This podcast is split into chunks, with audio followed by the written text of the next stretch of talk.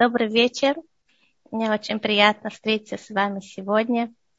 Надеюсь, что у вас была хорошая неделя, и вы ее прожили с ощущением, что вы живете. Это ведь очень важно жить с ощущением, что мы живем, да, а не только выживаем или прозябаем, не дай бог. И может быть, может быть, у вас было желание поговорить с, со Всевышним, с Творцом. В течение этой недели я надеюсь, что у вас оно было, и что вы даже осуществили это желание. И, может быть, после нашего прошлого разговора на той неделе у вас было тоже желание услышать, что вам Творец говорит в ответ на ваши сомнения или на ваши вопросы. Если бы мы с вами, с вами общались живую, мне было бы ужасно интересно узнать о ваших впечатлениях и какой у вас был опыт на этой неделе. Но поскольку у нас нет такой возможности, вы можете мне написать в чате. Я надеюсь, что это будет нормально. И в то же время мы с вами должны знать, что Конечно, это хорошо, это прекрасно ждать, ждать ответа от Всевышнего, но у меня бы не, мне бы не хотелось, чтобы сложилось такое впечатление, что это цель нашего разговора с ним. Узнать, что, получить от него ответ. Это, это не цель, это с нашей стороны должно быть желание говорить с ним, а что он нам ответит, поймем ли мы, что он нам ответил, или не поймем. Это, это как бы иллюстрация, это как мы едем, мы идем какой-то путь, да, и у нас есть э, по дороге мы видим пейзаж, мы видим что-то, это что-то, что может нас поддерживать в пути, которым мы идем, но это не цель. И говорится, Мехильте, Вилкут Шмуэль, есть такая книга Вилкут Шмуэль, и он рассказывает, там в этой книге пишет, что Раби Элезер Мудаи, Раби Элезер Мудаи сказал, четверым праведникам были даны намеки с небес, и двое поняли, и двое не поняли. Почему я это говорю? Что, может быть, нам есть намеки с небес, и мы их не понимаем, даже что мы не праведники. Написано, что два праведника не поняли, сейчас мы об этом поговорим. Это нормально. Это нормально не понять это нормально не услышать, да, мы, мы все в пути, мы строим свои отношения со Всевышним, мы строим нашу связь, это нормально, не всегда легко говорить, не всегда легко настроиться на эту связь, не всегда легко услышать, не всегда просто понять, но мы с вами, главное, что мы с вами в пути, это самое главное. Главное, что мы заскочили на этот поезд. Эм. Итак, кто же были эти четверо, кому, о ком он говорит в книге Елкут Шимоэль? Он говорит так. Моше, Моше, Яков, Давид и Мордыхай. Моше, ему сказал Всевышний, очень тихий звук. Хорошо, я постараюсь говорить громче. Сейчас лучше. Моше сказал ему Всевышний, Иошуа унаследует землю. И, и Моше получил от Всевышнего такое, ну, как сказать, указание, предсказание, да, что Иошуа это тот, кто введет еврейский народ в землю. И все-таки Моше стоит и молится, умоляет Всевышнего еще 515 молитв он стоял и умолял Всевышнего, чтобы он ввел евреев в землю. Хотя ему уже Всевышний до этого это объявил, что это сделает Иошуа. То есть был, у него был прямой ответ от Всевышнего, и он не принял его. И он все равно говорил и умолял его. Мы знаем, что, так говорит устное предание, почему именно Иошуа ввел землю евреев, а не Муше. Да, Муше у него, он 40 лет вел евреев. Сейчас как раз наша недельная глава и прошлое мы говорим о Моше, сколько он страдал, сколько от северийского народа, и сколько... Не просто, да, мы не простой народ, тяжело нами руководить.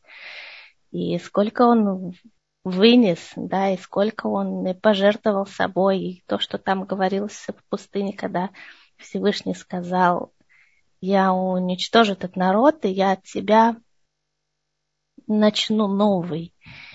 И Моше ему сказал, и это то, что значит быть настоящим, настоящим вождем. Он сказал, можешь уничтожить меня, еще сто таких, как я. Ну, то есть не имел в виду еще но меня, но, но, пожалуйста, чтобы не, не, не упал даже самый маленький ноготь ни у кого из евреев. Да, это то, что быть настоящим руководителем, и как его Всевышний выбрал, когда он пас овец в стада и тро, да, то он и были маленькие овечки, которым было тяжело идти к воде. Они были очень уставшие, и были маленькие, у них была сила, он брал их на руки и нес к воде. Точно так же Давид. Да? То есть тогда он, Всевышний увидел, что этот человек, он может руководить народом. И почему все-таки Моше не ввел евреев в землю Израиля, наверное, вы знаете, Потому что если бы он вел евреев в землю Израиля, и он бы построил храм, под его руководством построил бы всех бы храм, то этот храм не мог бы быть никогда разрушен. Потому что Моше обладал такой необыкновенной святостью. И тогда, когда евреи гневили Творца, то пришлось бы быть им уничтоженным. Да? Так Всевышний, написано, злил свой гнев на камни и храм был разрушен, но не на евреев. А если бы Моше построил этот храм, этот храм никогда бы не мог бы быть разрушен, тогда бы евреи за свои грехи подплатились бы своими жизнями, они поплатились бы тем, что храм больше не существует, и они в изгнании ушли, а не были уничтожены Всевышним. Итак, Моше было указание, что Йошуа ведет их в землю евреев, а не он, но тем не менее он не понял, Дальше Яков, второй праведник, написано, что Всевышнему сказал, «Иненохи имха Пашемартиха, я с тобой, я буду тебя охранять. И тем не менее Яков все равно продолжал бояться и опасаться того, что произойдет с ним. Дальше был Давид. Давид, когда он еще не был признанным царем, он был в доме собственного отца, и он не, его отец, он не, практически его не признавал, он его отправил пасти овец, и, и он был, эм, убивал, там, охранял стада своего отца, и он очень опасался, как бы там какой-нибудь э, медведь или какое-то животное не загрызло как, э, овцу, и он действительно обладал необыкновенной силой, убивал этих диких животных, которые могли напасть на стада его отца. И он сам удивлялся своей такой силе. И тогда ему пришла в голову мысль, почему, думал, почему, почему я обладаю такой необыкновенной силой, Шекети хайот раот, что я могу победить диких животных. Шема ати для раля Исраэль давар вемати димли на целя лиди, что, возможно, в будущем евреи будут в опасности, я смогу их спасти. То есть это не было пророчество от Творца, это была мысль, которая пришла ему в голову, и эта мысль была пророческой, что он в конце будет царем, и он спасет евреев от многих бед. То есть это третий праведник, который перечисляет книга Илкут Шмуэль, и он понял намек. И четвертый это был Мордыхай, когда Эстер она была взята в дом Махашвироша, да, скоро, ну, не очень скоро, но Пурим не за горами, и, и тогда он думал, он переживал, почему Эстер такая праведная, чистая девушка, она должна была попасть в, это, в дом этого пьяницы, обжора, нечестивого Ахашвироша, и ему в голову пришла мысль, что, возможно, евреи будут спасены, Эстер, она их спасет.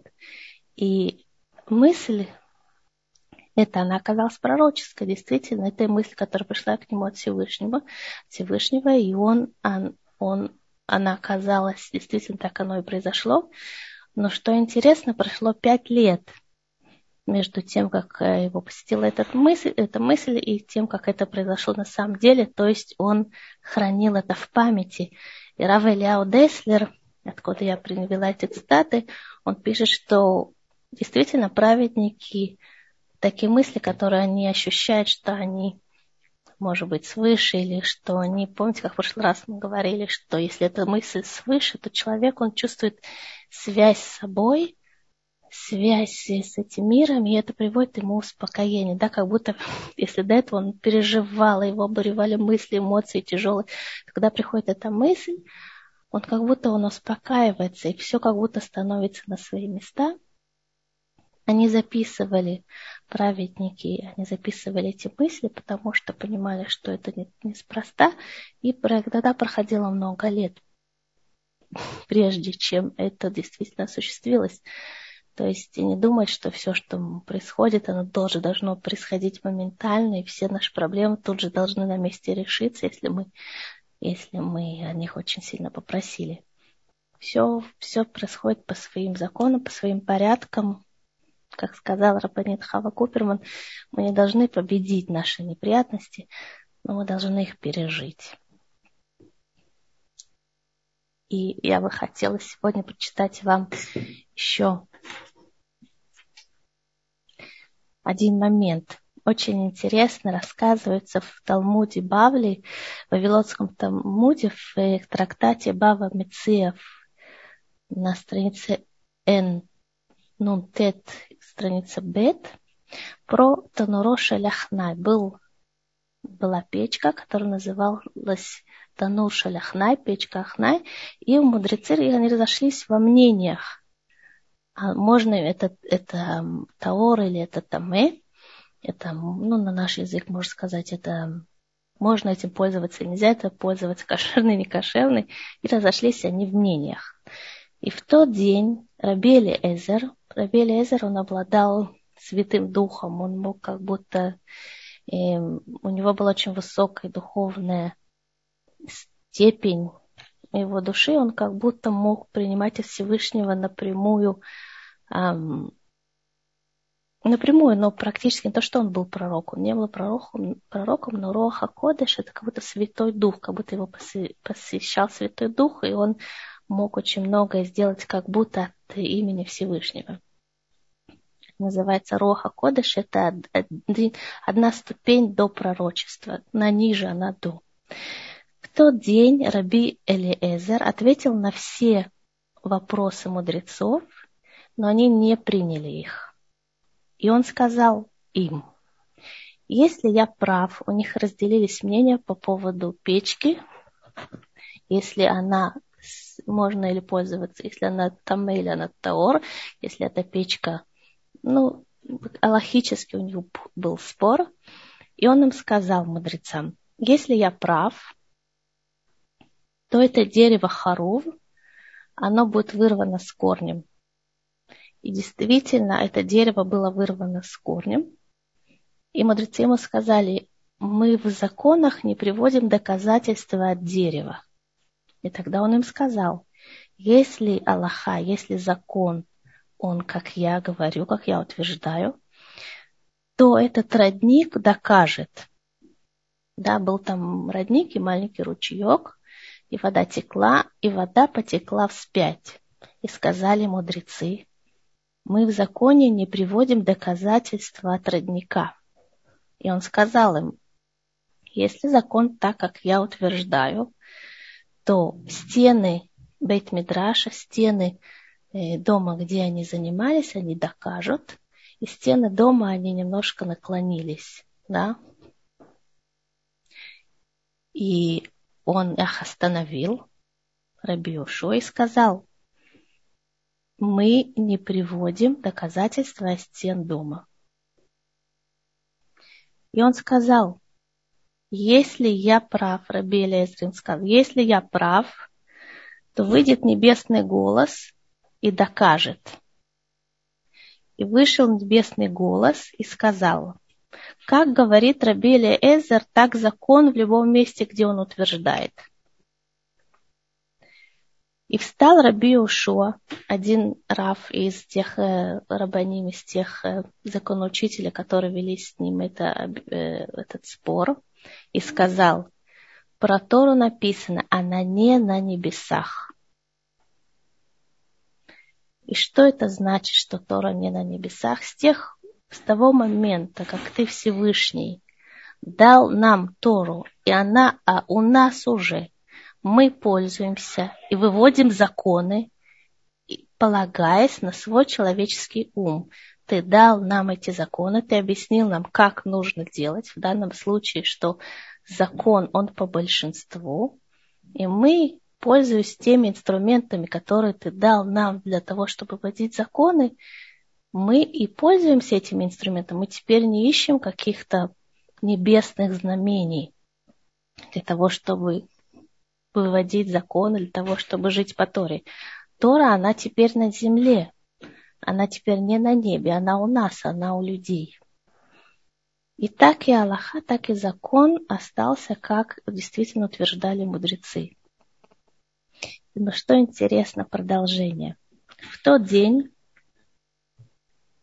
в тот день Раби Натан встретил пророка Ильяу и спросил пророка Ильяу, что делал Всевышний, что происходило на небесах тот момент, когда был спор между мудрецами и между Раби и Лезером.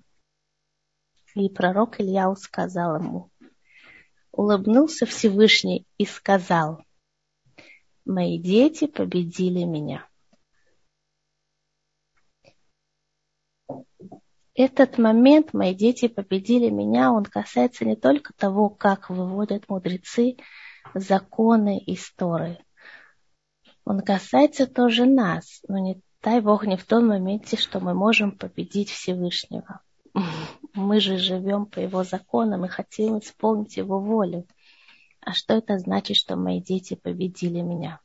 Мы говорили с вами о том, что мы очень хотим разговаривать с Всевышним и получать от него тоже доказательство того, что он нас любит, что он нас принимает. И это очень важно для души, для это очень важно для каждого из нас. Но по большому счету, в то время, в котором мы живем, у него другой потенциал.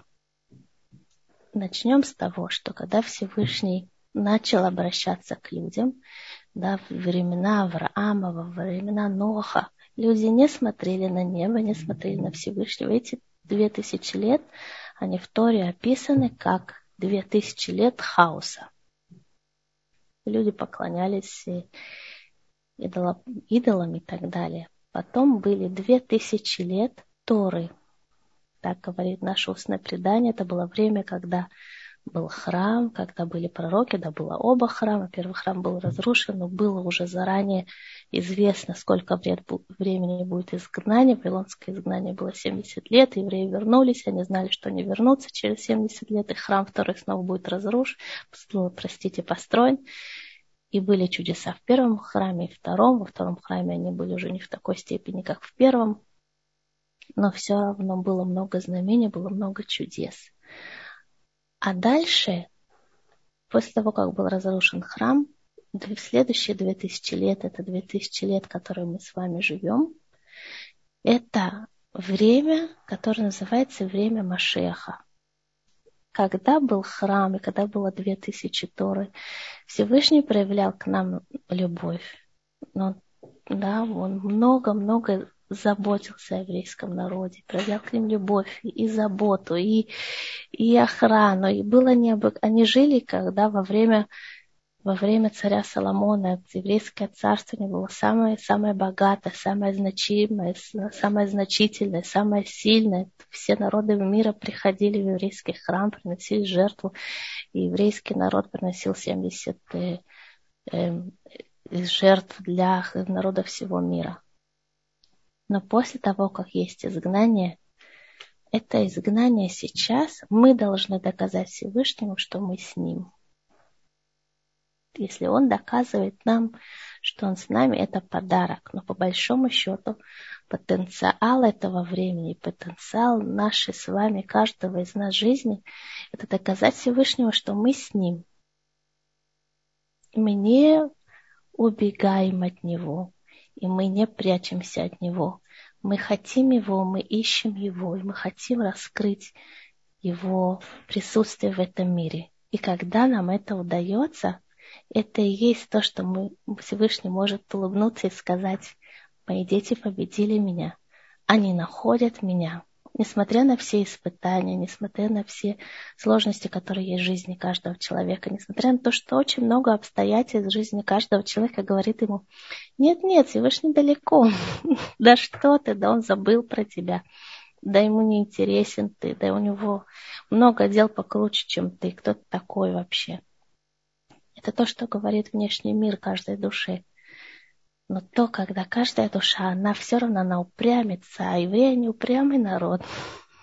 Не самый упрямый, жестоковыйный народ на свете, не самый сильный, не самый умный, но самый упрямый, наверное. Любой человек в нашем сегодняшнем мире, неважно, он еврей или не еврей, если он упрямится раскрыть присутствие Творца в своей жизни, раскрыть присутствие Творца в мире, в природе, в психологии человека, в событиях исторических, которые сегодня происходят. В, любом, в любой форме, которая, в любой форме проявления этого мира, если он упрямится и находит присутствие Творца, это и значит, что он победил. Всевышний может улыбнуться и сказать, мой ребенок победил меня, он нашел меня. Так как, представьте, родитель, он спрятался. Но разве он хочет сидеть там в укрытии? Он не хочет там сидеть, он ждет, когда ребенок будет его искать и будет его звать, и когда какая радость будет, когда ребенок найдет своего родителя, там, где он прячется. Это радость для них обоих. Даже неизвестно для кого больше для родителя, который прятался и хотел, чтобы ребенок его нашел, или для ребенка, для кого больше, я не знаю. Но это и есть то, что Всевышний может сказать, мой, мой ребенок победил меня, он нашел меня. И как мы можем найти Всевышнего? Как мы можем доказать ему нашу любовь сегодня? Что такое любить Бога? Если вот так встретить какого-то человека на улице, спросить его, что такое, по-твоему, что значит любить Бога? Не знаю. Это сложно на это ответить. Но, но сам Всевышний уже раскрыл нам, что это значит. И в Торе написано Шма Исраэль, слушай Израиль, Шма Исраэль, Ашем Элокейну, Ашем Эхад. Слушай Израиль, Всевышний Бог твой, Всевышний один. И потом написано «Веафта» и возлюби Всевышнего Бога твоего, «Бехоль левавха, увехоль навшиха, увехоль меодеха». Возлюби Всевышнего Творца всем твоим сердцем и всей твоей душой и всей, всем твоим имуществом. Я не знаю, что такое любить Всевышнего всем сердцем и всей душой и всем имуществом. Но Баух Хашем, слава Богу, у нас есть устное предание, у нас есть мудрецы, которые рассказывают нам, что это такое любить Всевышнего. И как он хочет, чтобы мы его любили. Да, ведь очень важно mm-hmm. любить человека так, как он хочет, чтобы его любили. Если мы возьмем, переведем это на язык э, наших простых человеческих отношений, очень много разочарований есть в отношениях, когда человек проявляет кому-то очень сильно свою любовь и отходит, находит э, как будто закрытую дверь. И это очень обидно, это очень больно. И очень много людей жалуются в парах. Да, один считает, что его не любит, другой как не любит, сколько я делаю для тебя или сколько я говорю. Поэтому мы, когда общаемся с людьми, когда мы живем с нашими близкими людьми, нужно знать, а как они хотят, чтобы их любили, что это для них любовь. Можно спросить. Иногда человек сам не знает, но мы можем увидеть это по блеску в глазах, по, по улыбке. потому как они ведут себя, когда они принимают любовь в той или иной форме, можем понять, что для них на самом деле значит быть любимыми. И это важнее, наверное, чем, чем энергия, с которой человек дает любовь. Наверное, важнее тот путь, найти те рамки, найти тот вход, этот USB, который, который подключается к человеку, и таким образом он может принять то, что его любят. Это то же самое, что касается детей. Есть дети, которые любят, когда их хвалят. А есть дети, которые очень, не очень неловко, когда их, их хвалят, но они любят, когда их обнимают. А есть дети, которых не, которые не любят, чтобы их обнимали. Но они любят, например, что им время от времени подмигивали, да, или там, и, там ерошили им волосы, или делали им вот так. Они не любят объятия, но они любят что-то такое более дистанционное. И это важно, это задача наша как родителей понять. Потому что таким образом ребенок будет чувствовать, что он любим, и что у него есть место в сердце другого человека. А если мы не задумаемся на этом, то ребенок будет чувствовать, как будто стена между нами. И то, что мы делаем, оно не будет находить отклик в его сердце. И то, что мы будем говорить, не будет до него доходить, и это будет очень жаль. Но возвращаясь к тому, о чем мы с вами раньше говорили, как мы можем любить Всевышнего, и так у нас есть три пути. Возлюби ближнего, Всевышнего, простите. О ближнем мы тоже немножко поговорили, может быть, как-нибудь в следующий раз. Возлюби Всевышнего всем своим сердцем, Бухоля Вавха. Что значит возлюбить всем сердцем Всевышнего? Наверное, так говорит Рак Ильяв Деслер, это не наверное, так у него написано, что наверное, самое, что тяжелое человеку, почему ему тяжело полюбить Бога, это его эгоизм, элементарный эгоизм, потому что ему тяжело признать, что еще есть кто-то в этом мире, кроме него да, он настолько человек занимает место в мире, в котором он живет, что еще впустить в его мир еще кого-то, это очень тяжело. И какой совет дает Равыляу Деслер? Дает совет, чтобы человек представил себя, что он сосуд, он сосуд, который принимает влияние Творца в этом мире. Он не существует сам по себе, как такой сгусток энергии, в котором происходит много-много разного хорошего и плохого, и переживаний, и страданий, и боли, и обид, и злости, и гнева, раздражения, или, или увлечений, или зависимости, или каких-то таких порывов. Представить себя, что я и вы, каждый из нас, он сосуд для того, чтобы принимать влияние Всевышнего в этом мире. Если мы переводим это на язык общения, на язык разговора с детьми, то очень непросто. И многие родители сегодня чувствуют, что они, конечно, они любят своих детей, но но сегодня нужно говорить о том, как любить детей. Сегодня нам мы должны говорить о том, как любить тех, кто живет рядом с нами. Раньше для детей это было, это было естественно. Никто раньше, там, сто лет назад не говорил о том, как любить детей. Или как любить того близкого человека, с которым ты живешь. Может быть, совет в этом, в чем жизнь этого человека, например, ребенок, который не всегда самый простой, и который ведет себя не самым простым образом, и родители чувствуют, что они, конечно, они его любят где-то в глубине души. Но так, чтобы прямо вот они чувствовали со всей силой любовь это вряд ли. Ну, то есть, да, конечно, но иногда и не совсем прям так сильно. Это превратить себя в чем присутствие ребенка в моей жизни, в чем это для меня подарок. В чем для меня подарок то, что он живет, то, что он мой ребенок. Задуматься об этом. На самом простом уровне, на самом простом человеческом уровне, в чем он для меня подарок.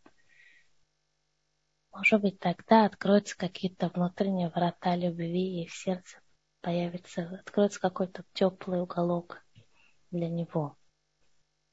А что такое любить Всевышнего всей душой? Мы сейчас сказали всем сердцем, что такое всей душой. Самый высокий уровень любить Всевышнего всей душой, так говорит Равдеслер, это знать, что ты можешь пожертвовать свою, свою жизнь ради него. Да, если будет ситуация, когда, когда заставить человека либо отречься от веры в Творца, либо, либо не отречься, но заплатить за свою жизнь, то быть готовым для этого. И в нашем времени сегодня нет таких испытаний для нас, это довольно высокий уровень. Мы можем работать над ним, но, наверное, сейчас мы еще не там. Но душа, она находится также в теле. Нижняя часть души, самые нижние ее слои, они находятся в теле. И самый простой способ, может быть, он покажется кому-то для вам слишком приземленный, но также понимать, что тело это тоже свято. Не только душа свята, но и тело свято. Теле тоже находится душа, и тело, оно не принадлежит нам. Тело, оно не принадлежит человеку. Тело, оно принадлежит Всевышнему, он его создал. Мы распоряжаемся нашим телом и нашей жизнью, как мы того хотим, или как мы того, не дай Бог, не хотим. Оно принадлежит Всевышнему, и оно инструмент, инструмент для того, чтобы раскрылось влияние Творца, святость Творца в этом мире. Каким образом оно раскрылось? Каждый день то, что мы делаем, посредством нашего череда, едим, или то, что мы идем, идем на работу, мы делаем какую-то работу, нашими руками, нашими глазами, нашим умом.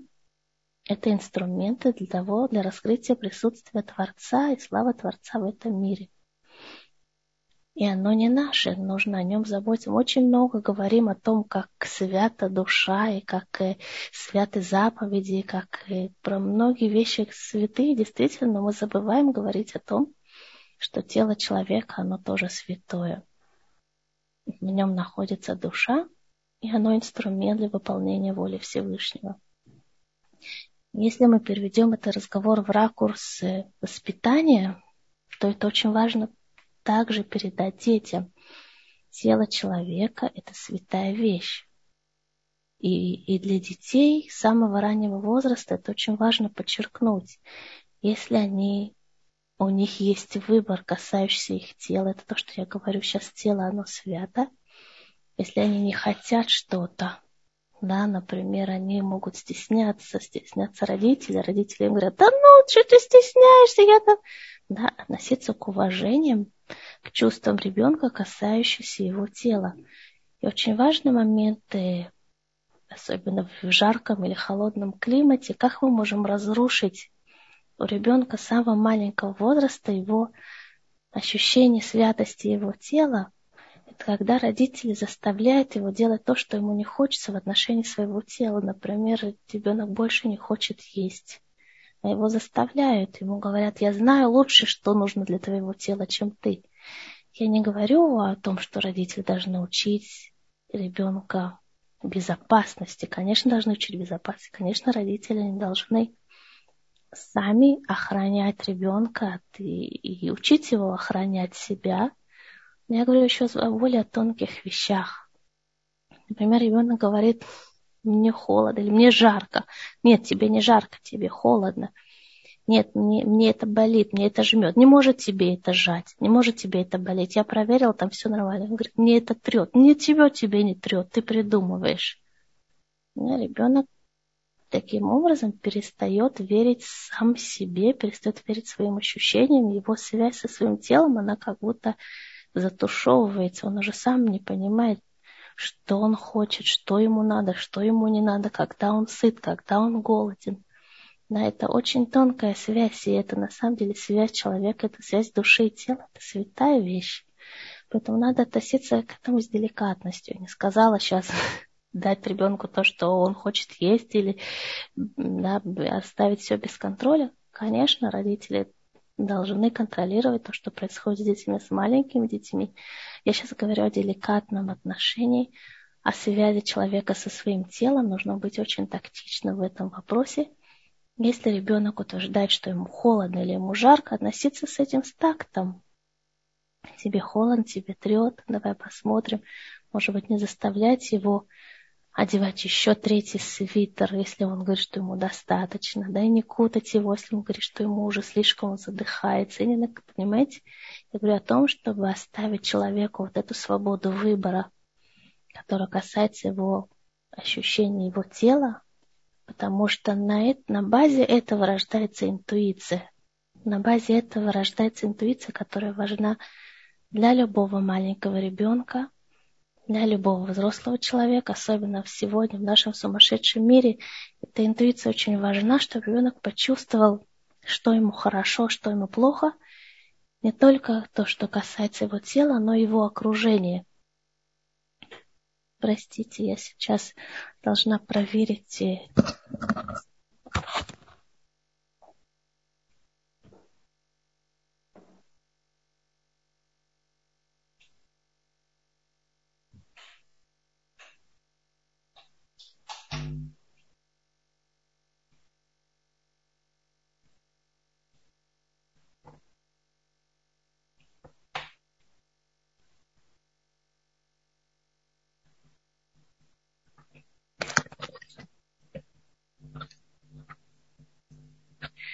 Простите, я опасалась, что сейчас мой опять.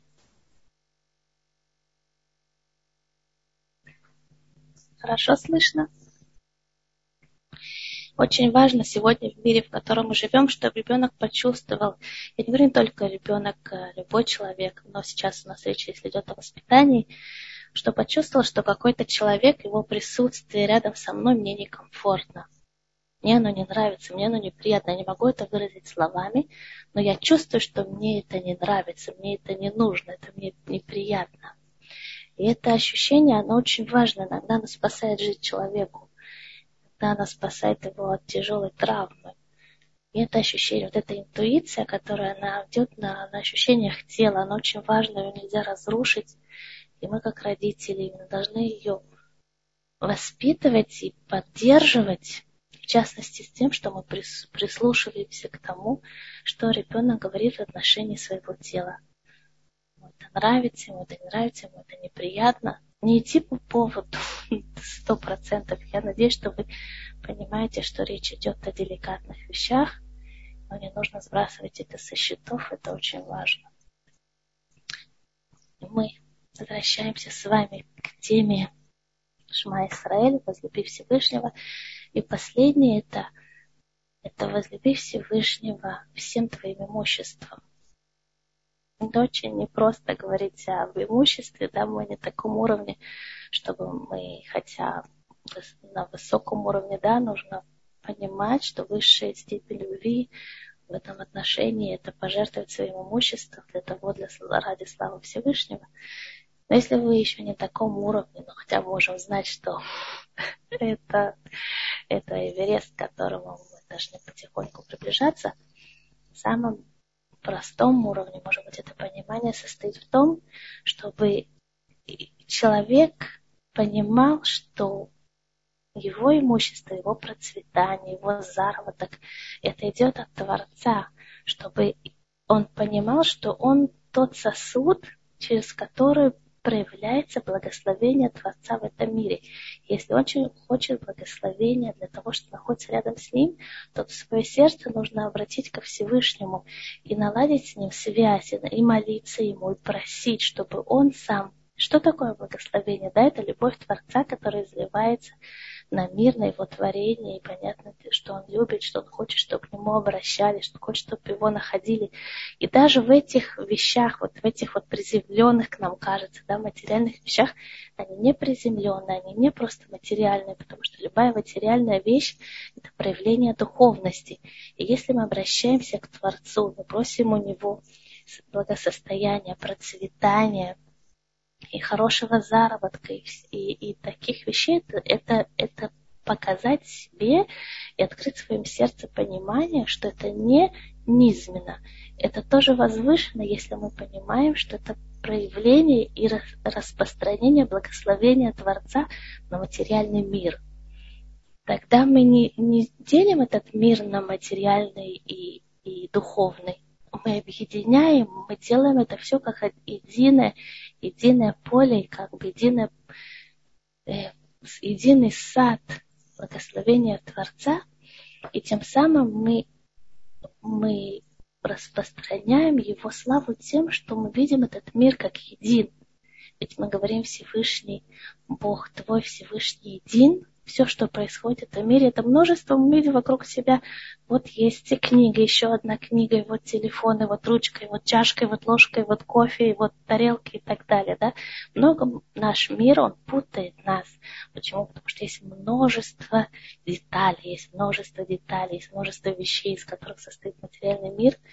Но если мы это объединяем все в одну, понимаем, что это проявление духовности, это проявление благословения Всевышнего, то мы объединяем это снова в одном, видим этот мир как един, как единый мир, который принадлежит единому Творцу. Если мы это с вами переведем на язык воспитания, то, конечно, очень важно воспитывать детей к щедрости, к возможности поделиться с другими. Но очень часто, к сожалению, мы, родители, делаем это так резко, что вместо того, чтобы приучить ребенка делиться, он только еще больше становится эгоистом, только еще сильнее держится за то, что ему... И да, это, когда это происходит, например, приходят гости, и мы очень сильно хотим, чтобы ребенок поделил. Вот приходит э, мама, есть мальчик, и сейчас придет мама, моя подруга со своим сыном такого же возраста или даже младше – и нам очень хочется показать, какой воспитанный ребенок мой мальчик. И мы говорим, ну вот дай, дай Боре поиграть в твою машинку, в твой паровозик. А для моего ребенка я знаю, что это, ну, не знаю, это как, как дать поиграть самое любимое, самое дорогое существо, он просто не может с этим расстаться. И тогда мы видим, что ребенок упрямится, а мы начинаем злиться, потому что нам неудобно перед мамой. Мы же, мы же хотим показать, какой воспитанный ребенок. И тот второй ребенок, который пришел в гости, он начинает плакать, и он страдает, потому что он тоже хочет эту машинку, и наш ребенок тоже не отказывается ей поиграть. В общем, начинается страшный скандал. Или даже не выливается иногда в страшный скандал, но ситуация бывает очень, очень неприятная, напряженная, неловкая и некомфортная для кого. И в такие моменты мы должны понимать, что мы не приучаем ребенка к щедрости таким поведением. Приучать к щедрости – это непростой путь. Есть дети, которые родились с этим. Их не нужно приучать, они сами делятся с большой радостью. А есть дети, которые им тяжело делиться надо это принимать точно так же, как цвет волос и цвет глаз. Не что-то плохой, упрямый, глупый, занудный ребенок. Просто в этом плане у него ему с этим тяжелее.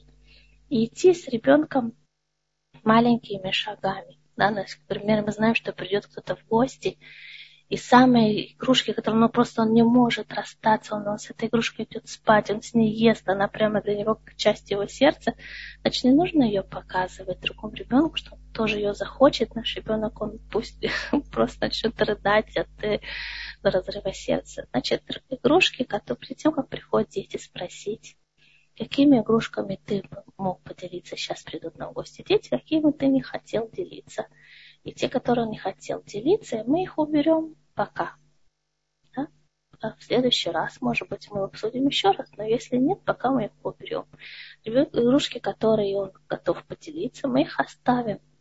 Тогда приходят дети, ребенок почувствует, что он, это его выбор. То, что его заставили делиться, это его выбор. Он будет чувствовать себя таким щедрым хозяином, который делится с большим удовольствием. Получит удовольствие от того, что он делится такая вещь, которую мы хотим приучить ребенка, которая ему непроста, если нам удалось создать ситуацию, когда он получил удовольствие от того, что он сделал, можно сказать, что мы продвинулись маленький шажок к тому, чтобы воспитать его в этом направлении.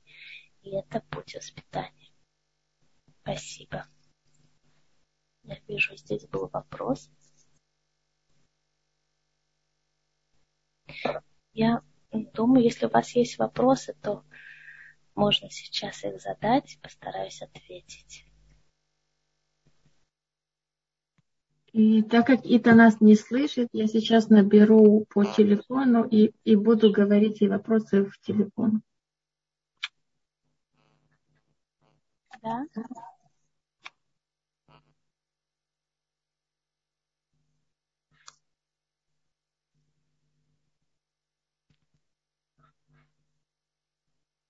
Я зачитываю вопрос. Вы говорили, что со Всевышним э, женщина говорит, что она попробовала то, о чем говорил Ита в прошлый раз. Она говорила со Всевышним так, как она посоветовала. Ощущения были очень разные. От тепла и счастья до страха. Мне вдруг внезапно стало страшно. Что... Еще раз. И зачитываю еще раз. В прошлый раз вы говорили о том, как нужно говорить со Всевышним. Эта женщина, она попробовала, и она пишет, что ощущения у нее были совершенно разные. От тепла и счастья до страха. На каком-то этапе счастья до страха. На каком-то этапе внезапно стало страшно, что Всевышний слышит меня, любит, но когда и не смягчу ту боль от определенной ситуации, которая меня сейчас очень мучает. Страх перед тем, что он скажет нет.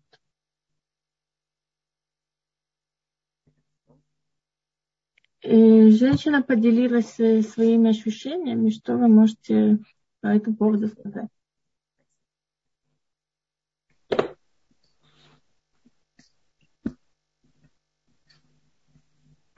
Спасибо за ваш вопрос. Я надеюсь, что меня хорошо слышно. Я постараюсь говорить громче. Если есть счастье, когда вы разговариваете со Всевышним, это прекрасно. Если есть страх, то нужно об этом сказать Всевышний. Я чувствую, что есть страх. Да? Если есть страх, то надо спросить тоже себя, ведь когда мы разговариваем со Всевышним, мы становимся ближе не только к Нему, мы становимся ближе к самим себе. Да, мы говорим внешнему миру, отступи на некоторое время, и мы остаемся с нашей душой. И если у вас появилось ощущение страха, оно было там внутри, но вы его подавляли. А сейчас, когда вы дали себе возможность поговорить, когда то, что вас наполняет, оно имеет возможность выйти, то и страх этот вышел. Это страх не ко Всевышнему. Это страх, который был у вас в душе. И со страхом можно работать. И сказать Всевышнему, я ощущаю страх, я не хочу говорить простые вещи, я не хочу ощущать страх, да, помоги мне, научи мне, что мне делать со страхом. если вы хотите действительно понять, откуда этот страх, то первый вопрос спросить, чего я боюсь. Вы сказали, что вы боитесь, что Всевышний скажет вам нет. Да, это был второй вопрос. Но, во-первых, чего я боюсь? А второе, что, в чем я нуждаюсь. Вот сейчас я ощущаю страх или ощущаю какую-то другую эмоцию. В чем я нуждаюсь, что мне сейчас очень важно. Потому что страх, он не сам по себе страх. Любая наша эмоция, которая возникает в, в, в нас, да, или во время разговора со Всевышним, или как э, процесс того, что мы живем на этой земле, он, она того, чтобы что-то нам научить. Это подарок да, поэтому в чем я сейчас нуждаюсь, это и есть ответ, для чего пришел этот страх. Он пришел для того, чтобы научить вас и показать вам, чтобы вы задали себе этот вопрос, что мне сейчас очень нужно, что я сейчас очень хочу. Да, не просто хочу, я хочу, чтобы страх ушел. Нет, глубже, что и в чем я нуждаюсь. Я нуждаюсь в поддержке, я нуждаюсь в ощущении безопасности, я нуждаюсь да, как-то вы спросите себя, в чем конкретно, в чем вы нуждаетесь, для чего этот страх пришел, он пришел вам что-то сказать. И третье, это чтобы вы спросили, в чем вот это есть у меня это, это ощущение, в чем это подарок для меня. Что он мне дает, что он мне дает хорошее, что я, в чем он для подарок для меня, что он мне раскрывает обо мне. А если вы опасаетесь, что Всевышний скажет нет, это действительно, это непростое, это непростая ситуация. И, и, и он действительно иногда говорит нет, иногда он говорит да, а иногда он говорит не сейчас. И вот это может быть ответ он не нет, может быть ответ он не сейчас, может быть ответ он будет еще чуть-чуть. Да, может быть, мы должны, когда мы опасаемся, что Всевышний скажет нам нет, может быть, мы так держимся за эту вещь, мы думаем, что без нее мы просто у нас не будет жизни. И Всевышний хочет немножко раскрыть нам наши внутренние границы, что мы думаем, что без этого я просто не выдержу, да, чтобы мы увидели, что мы сильнее, чем мы думаем, что мы есть. На самом деле сильнее, чем мы думаем, что мы есть. И он хочет, чтобы немножко раздвинули наши внутренние границы, чтобы они не так держались за что-то, что вот без этого просто жизни нет. Она есть, она есть, она есть жизнь. Да, чтобы мы, может быть, он говорит нам не сейчас, еще чуть-чуть, может быть, мы должны что-то выучить до того, как мы получим это. Может быть, мы должны, если бы мы сразу это получили, как мы бы просили, мы бы ничего не поняли ни о себе, ни о своих силах, ни о том, как мы... Да, как никакой бы внутренней работы мы не проделали. А если он нам говорит не сейчас, то мы можем узнать, что мы сильнее, чем мы есть. Мы можем выучить о себе очень много, выучить о своей душе, выучить на самом деле, в чем мы нуждаемся – если мы поймем, в чем мы нуждаемся не только в этой конкретной вещи, она несет нам ответ на наш внутренний, нашу внутреннюю потребность, поэтому мы за нее так держимся. Но мы можем увидеть наши внутренние потребности, они могут получить ответ из других источников тоже. Я не говорю, что значит нужно отказаться от того, что вы просите нужно понять, что мир, он шире, наша внутренняя, наша душа, она выше, она, она сильнее. Есть, она богата возможностями, которые она может открыть нам, дав нам в том, в чем мы нуждаемся. И может быть, если вы поймете, в чем вы нуждаетесь в самом, самом глубине души, самой вот корневой, корневая потребность, то попросить Всевышнего, чтобы Он вам дал это сам. Потому что от него идет удовлетворение вот этих душевных потребностей. А если мы держимся за какую-то вещь, что вот именно она нам даст, этот человек нам даст ощущение любви, этот человек нас даст ощущение покоя, этот человек нас дам, нам даст ощущение безопасности, будем так с него вцепившись жить, что он может испугаться и убежать. Да, поэтому я не знаю, о чем вы просите, но если это касается отношений, нужно, чтобы душа, она нашла способ понять, в чем ее очень сильное желание, в чем ее потребность, в чем, где ей вот это место, где оно не достает, и, и какое-то время жить с ощущением, что это потребность, и, и ждать, и надеяться, искать, что Всевышний покажет нам путь, и способ, как наполнить душу. Не только это человек, это дело, это работа, это, это страна, это, это, я не знаю, этот ребенок, да, а мы поняли, что мы сильнее, чем мы есть, и мы не зависим, мы, или мы менее зависим от людей, которые вокруг нас, мы менее зависим от причин, от способов наполнить свою душу, которую, чем мы думаем, мы, мы сильнее, нам покажет Всевышний вот другие возможности, другие варианты. Не только этот, иначе мы будем просто э, прилеплены к этому сильнее, сильнее, чем нужно.